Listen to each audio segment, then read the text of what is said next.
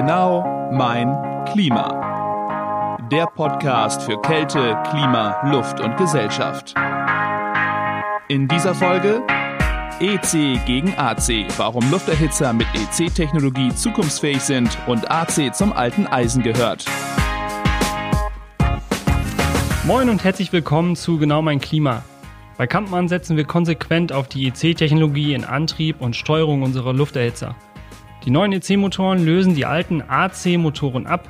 Meine Kollegen Frank Heidrich und Dennis Peters haben sich zum Gespräch getroffen. Was sind die Vorteile der EC-Technologie? Warum rechnet sich die Investition am Ende immer für den Betreiber? Außerdem bestimmt interessant für dich, achte immer darauf, dass deine Anlagen heute und morgen ERP-konform sind. Kleiner Spoiler, mit AC-Geräten könnte das eng werden. Und jetzt gute Unterhaltung mit den Kollegen, am PC oder beim Joggen direkt in dein Ohr. Viel Spaß! Moin zusammen, wir sitzen hier heute zum Kollegengespräch zusammen mit meinem Kollegen Dennis Peters. Dennis Peters zeichnet verantwortlich für das Produktmanagement, für das gesamte Produktmanagement. Allerdings wollen wir heute nicht alle Produkte durchsprechen, sondern nur einen kleinen Teil daraus. Das sind unsere Lufterhitzer. Da gibt es Neuigkeiten, Dennis, die wir kurz ansprechen möchten. Einmal haben wir das gesamte Programm überarbeitet. Da sind die Motoren einmal ein großes Thema, aber wir haben auch noch andere Dinge, die es da zu berichten gibt. So, und da kommen wir immer wieder auf das Thema draußen, wenn wir unterwegs sind. Es gibt einmal die AC-Motoren und es gibt die EC-Motoren. Aber Dennis, was ist eigentlich ein AC-Motor? Also ein AC-Motor ist eigentlich ein Wechselstrommotor, also der ganz normal an einen Wechselstrom angeschlossen wird. Und der Nachteil ist halt, dadurch, dass die 50 Hertz vorgegeben sind, dreht er halt genau in dieser Geschwindigkeit. Das ist dann ein bisschen abhängig von der Polparzahl, aber an sich in der festgegebenen Drehzahl. Ich kann da nichts dran verändern. Wenn ich was ändern will, muss ich an irgendeinen Parameter spielen, aber erstmal ist es immer fest vorgegeben. Also ganz einfaches Ding, eine Leistungsstufe, nichts anderes ist möglich. Genau, stell dir eine Glühbirne vor, an oder aus, dann glüht sie so, wie sie halt eben ist. Und ansonsten muss ich irgendwas an der Spannung machen. Das war bei der Glühbirne auch immer schon so. Ähm, und dann ist sie halt irgendwie dunkler oder heller und so ist es beim Motor auch, er dreht schneller oder langsamer. Okay, da brauche ich dann aber zusätzliche Komponenten für. Seit einiger Zeit sprechen wir immer wieder über die sogenannte EC-Technologie. Was verbirgt sich denn dahinter? Davor wird eigentlich eine Regelelektronik gepackt und dann hat man einen Gleichstrommotor und das sagt dann eigentlich das Wort auch schon, da wird halt nicht ständig die Polzahl geändert, sondern der Motor wird halt dann immer weiter geschickt, kann man sich fast vorstellen wie beim Transrapid so ungefähr, ja. dann würde dieser Motor jetzt einfach dadurch, dass die Elektronik sagt, mach jetzt die Wicklung an, die Wicklung an, praktisch so immer weiterfahren oder halt eben so drehen. Also schiebt er den ganz einfach nach vorne. Wenn man so will. Also es ist dann ja wieder zusammengeklappt und er dreht sich. Aber ich finde, dass das ganz ein, ein plakatives Beispiel ist dafür, dass ich dann sagen kann, naja, in der Schnelligkeit, wie ich halt diese aktiviere, so schnell bewegt er sich halt oder so schnell dreht er sich halt. Und deswegen ist halt die Drehzahl nicht mehr vorgegeben, sondern jetzt sagt die Elektronik einfach, wann wird da was eingeschaltet. Und das siehst du auch als den größten Hauptvorteil bei der EC-Technik oder hast du da noch irgendwo was anderes im Hinterkopf? Also auch da wieder der, der Glühbirnenvergleich. Ähm, Glühbirne zu LED ist einfach erstmal effizienter. So, ähm, und Dazu kommt halt, dass ich die Drehzahl sehr variabel einstellen kann, weil ich ihm halt eben sagen kann, wie schnell er sich drehen soll. Und somit habe ich halt dann die Möglichkeit, die Drehzahl zu variieren. Und das hat dann wiederum die Vorteile, dass ich einmal die Luftleistung wählen kann, wie ich will, in gewissen Rahmen, äh, dass die Geräusche halt sich damit ergeben, so wie ich das gerade brauche oder haben möchte, oder halt eben auch die Leistung besser einregeln kann und auch Zubehör verwenden kann, was halt einfacher gestrickt sein kann. Also das Bedienteil kann total einfach gestrickt sein, weil es nur der Regelung sagen muss, dreh so und so viel und die Re äh, oder die ja, der EC-Motor macht es dann selber. Und beim AC hatte ich dann meistens äh, das teure und das aufwendige ins Bedienteil geschoben und dann hatte ich so einen Schaltkasten, nur um zu sagen Stufe 1 oder 2. Also der EC-Ventilator, Dennis, ist schon eine wichtige Komponente im Lufterhitzer, aber nicht die alleinige Komponente im Lufterhitzer. Oder sehe ich das falsch? Also erstmal muss man ja sagen, der EC-Motor ist ja nur der Motor, der sich dreht. Äh, da ist noch kein Flügel dran, nichts das ganze Zusammenspiel, also überhaupt erstmal einen Ventilator aus dem Motor zu machen, ähm, das kaufen wir zu, aber haben wir natürlich speziell mit unserem Zulieferer abgestimmt.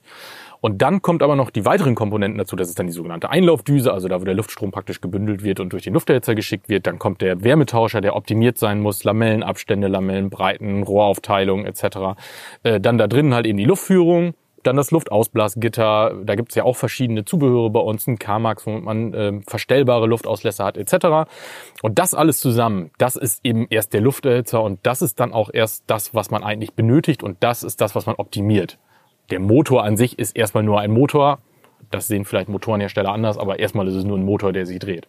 Was mich natürlich noch interessiert, bei den Wärmetauschern, das bleibt alles so dabei. Wir haben Kupfer-Aluminium-Wärmetauscher, wir haben Stahl-Wärmetauscher in verschiedensten Formen. Genau, also es gibt, äh, ist genau, es gibt alle Wärmetauscher-Sorten, wenn man so will, Kupfer, Aluminium, Stahl, Kreuzgegenstrom etc. Das ist äh, von der Typenvielfalt genauso geblieben. Es gibt auch immer noch den zweireihigen, dreireihigen, vierreihigen. Vierreich dann eher so für Niedertemperatur. Ähm, also das gibt es alles noch, aber auch das wurde natürlich optimiert, angepasst und dann eben auf den Lüfter abgestimmt. Also wenn wir früher ganz viele EC, äh, AC-Motoren hatten mit ganz vielen verschiedenen Schaltern, mhm. haben wir heute weniger in der Masse an Stückzahl, wenn ich das richtig verstehe, an EC-Motoren. An Varianten. An Varianten. Mhm. Einfachere Schalter, die das mhm. Ding steuern können.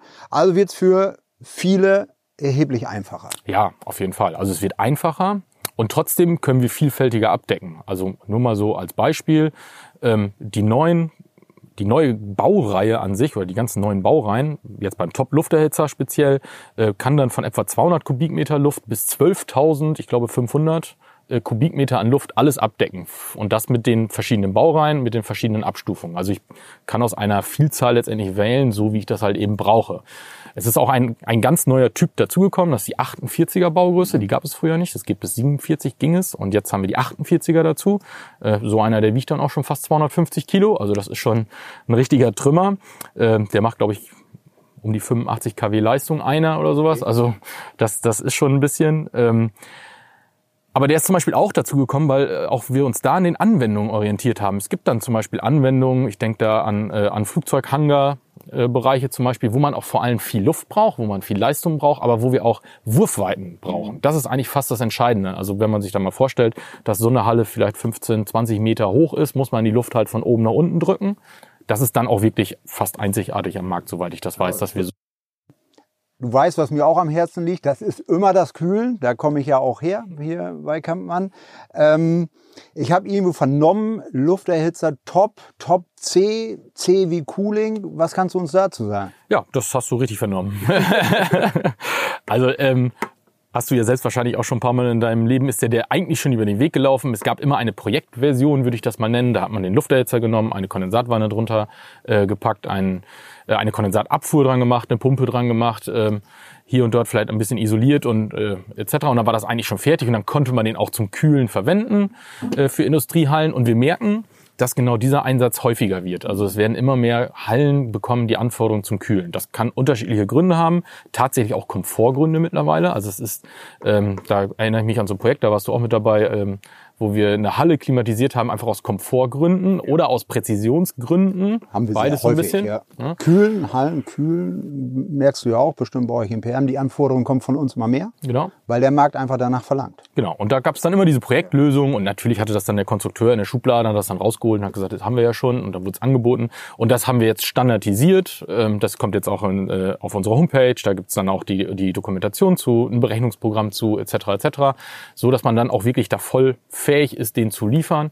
Und das ist dann unser Top C, so nennen wir den, für Cooling, ähm, der dann also wirklich auch richtig Hallen klimatisieren kann, kann man sagen. Ja. Dokumentation gut. Äh, Berechnungsprogramm finde ich hervorragend, muss ich ehrlich sagen, weil dann sprechen wir ja nicht nur unseren Fachhandwerker an, den wir ja sehr häufig bereisen, der uns das eben schnell sagt.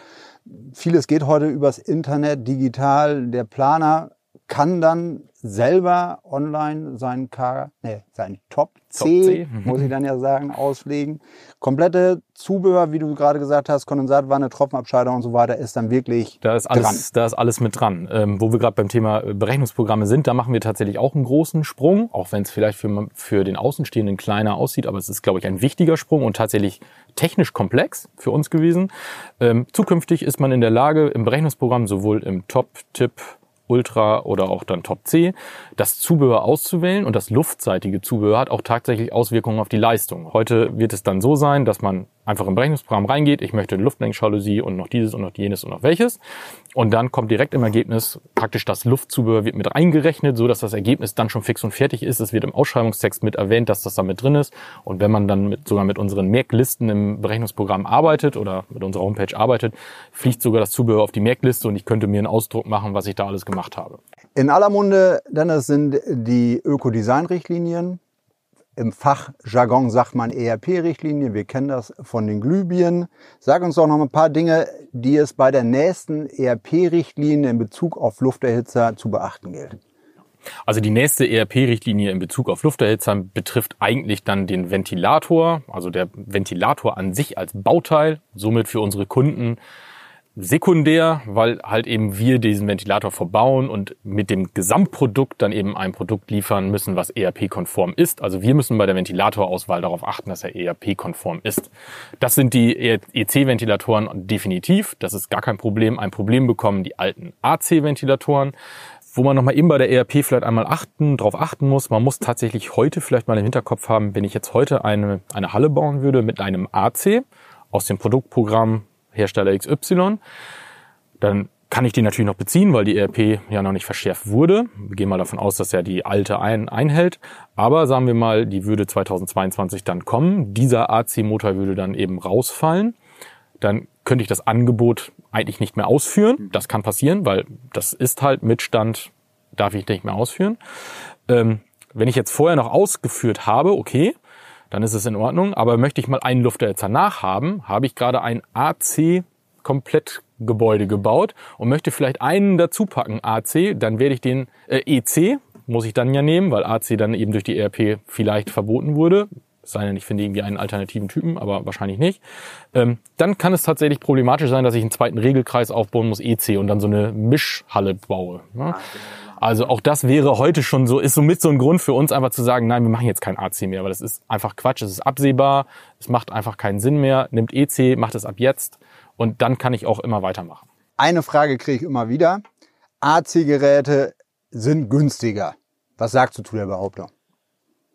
Es ist schon so, dass man wahrscheinlich einen Lufterhitzer, ein einzelnes Gerät findet, einen AC, der im Vergleich zu einem anderen EC-Typen im Preis erstmal günstiger vielleicht ist. Aber das ist ja nicht die Realität, dass jemand wirklich Gerät A und Gerät B kauft, sondern er kauft ja das Gerät und montiert es in die Halle, muss Kabel verlegen und muss eine Bedienheit dazu haben, muss eine Regelung dazu haben etc. Wenn man das ganze Paket dann vergleicht, ein AC-Paket mit einem EC-Paket, dann wird der EC gleich sein. Das liegt immer ein bisschen an der Konstellation, vielleicht ein bisschen teurer oder vielleicht sogar deutlich drunter. Da haben wir ganz viele Modellrechnungen gemacht, ausprobiert, äh, hin und her gerechnet. Also da findet man alle Konstellationen und es ist ein unterschiedliches Ergebnis tatsächlich, aber es ist definitiv, und das ist eine ganz klare Aussage, nicht weit davon weg. Das ist nicht wirklich teurer, sondern das geht dann um, um, um die letzten Prozentchen vielleicht. Aber durch die Laufzeit wird sich das immer amortisieren und somit ist das dann wirklich wieder die Glühbirne im Vergleich zum LED da würde heute ja keiner mehr eine Glühbirne kaufen. Das ist halt hinter uns. Also gucken wir einmal den Invest an, so wie wir das aber immer sagen. Lifecycle Costs sind auch zu berücksichtigen. Muss man ja heute auch machen. Halle steht nicht nur drei Jahre, Halle steht 15 Jahre, vielleicht sogar 20 Jahre. Wir wollen in die Zukunft gucken. Wir können uns, glaube ich, das als Marktführer bei den Lufterhitzern auch erlauben. Dann danke ich dir, Dennis, für deine Ausführungen. Wir haben viele Dinge zu den Neuerungen der Lufterhitzer gehört. Wie wir bemerkt haben, sind es nicht nur die Motoren oder Ventilatoren, die wir jetzt als Kampmann ausschließlich in EC-Technologie nach draußen auf den Markt bringen werden, sondern wir haben das Produktprogramm zwar gestrafft, aber sind viel vielseitiger geworden. Wir können Geräte zum Heizen liefern, wir können Geräte zum Kühlen liefern und wir haben jetzt noch eine große Baugröße, die es so am Markt noch nie gab. Bleiben Sie dran, bleiben Sie immer interessiert. Ich sage nur, es bleibt spannend. Danke.